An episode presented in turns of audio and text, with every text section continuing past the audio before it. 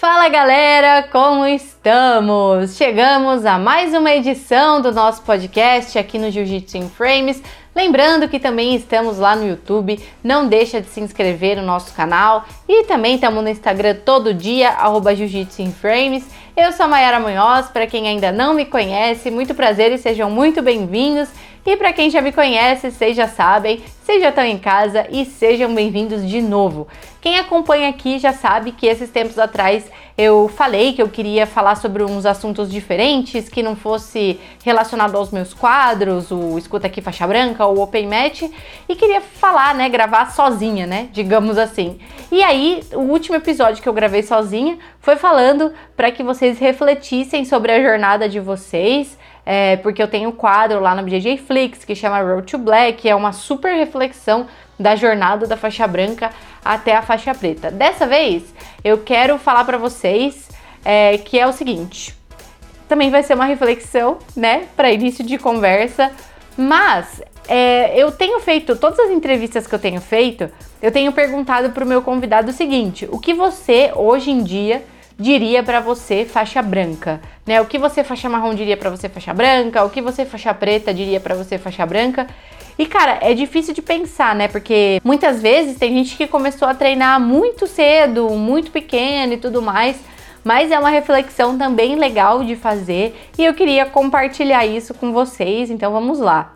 É, depois de tanto ter perguntado pro pessoal, eu, claro, né, decidi refletir também e o que eu, faixa marrom, diria para eu mesma na faixa branca seria: mantenha-se no jiu-jitsu, mesmo que você não tenha condições de treinar. E isso nunca fez tanto sentido na minha vida como tá fazendo agora. Porque assim, é, para quem já me ouve sabe, mas eu comecei a treinar jiu-jitsu quando eu era criança, eu treinei dos 13 aos 15 anos e peguei a faixa amarela, peguei a faixa laranja e parei na faixa laranja por conta de uma lesão e acabei não voltando, fui tratada, e quando eu fui voltar eu comecei a trabalhar e tudo mais. Eu nunca deixei o esporte de lado, mas eu deixei o jiu-jitsu de lado, né? Na época que eu, que eu comecei a treinar, não tinha muita informação, as, as informações não eram tão rápidas como é hoje em dia, internet, pô, nem se fale, não tinha esse lance de Instagram, que é tudo na hora e tudo mais. Então era tudo muito restrito, assim, eu não conhecia muitos atletas e eu comecei a treinar no interior. Quem, quem, treina no interior e já foi treinar em grandes cidades, né, em grandes centros, em capitais, sabe que é muito diferente, né? As pessoas, elas têm oportunidades diferentes e consequentemente, elas enxergam o jiu-jitsu de uma maneira diferente. Então eu acabei desencanando, porque até os 18 anos eu continuei morando no interior, entendeu? Aí com 18 anos eu me mudei para São Paulo, comecei para São Bernardo, né? Quer dizer, eu comecei a faculdade, comecei a trabalhar em São Paulo, enfim, eu simplesmente não achava tempo para treinar.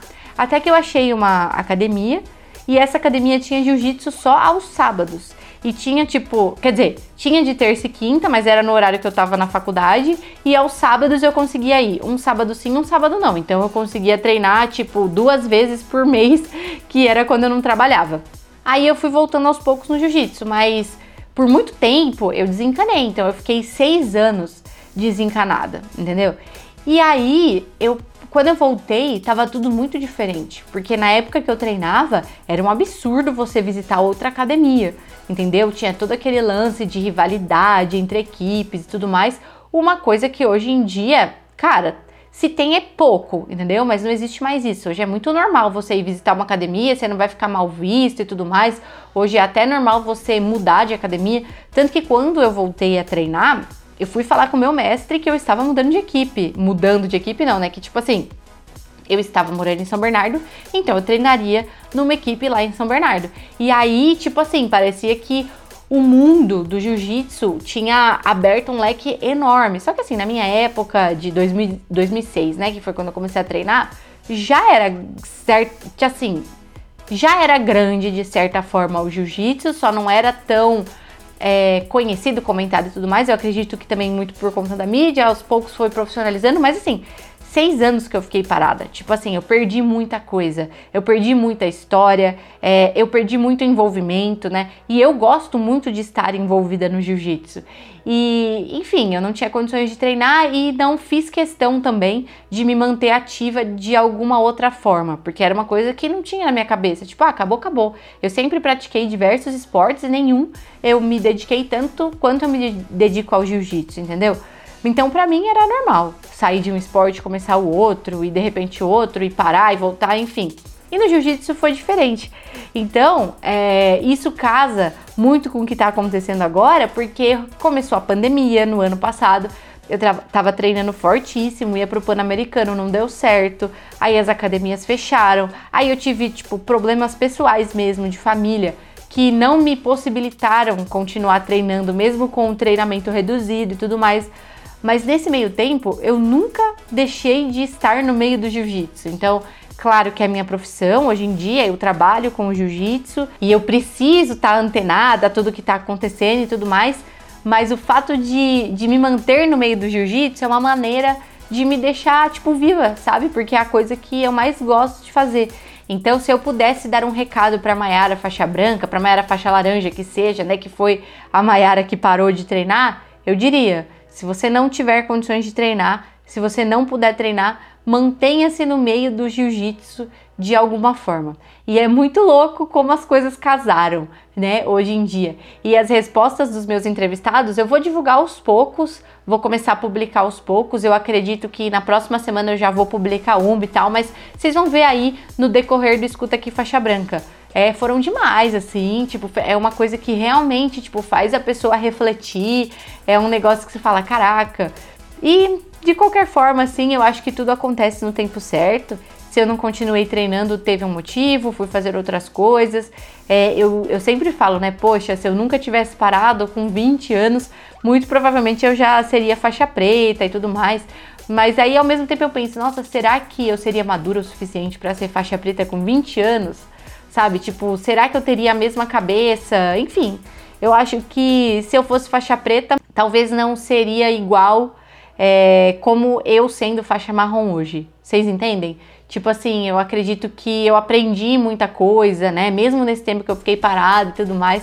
Mas se eu pudesse ter escolhido entre ficar parada e ficar afastada do jiu-jitsu e não ficar, obviamente, eu escolheria nunca ter ficado, porque o jiu-jitsu mudou a minha forma de pensar, mudou minha disciplina.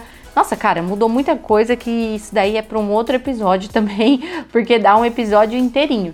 Mas o meu recado é esse. Então, mais uma vez, no final desse episódio, vou pedir para vocês que se refletirem sobre isso, se souberem o que vocês hoje em dia diriam para vocês faixas brancas, vai lá no Instagram, arroba Jiu-Jitsu in Frames, manda uma mensagem que se eu receber mensagens legais, eu vou gravar um episódio falando sobre isso. Não deixem de refletir, porque é muito legal faz com que você dê valor mesmo à sua jornada, como eu falei no outro episódio, mas também que você entenda um pouco do seu crescimento, da sua formação e tudo mais. Então é isso. Falo com vocês na semana que vem. Como eu já falei, vou repetir para vocês não esquecerem. Aos poucos eu vou soltando no Escuta Aqui Faixa Branca é, essas entrevistas que eu fiz.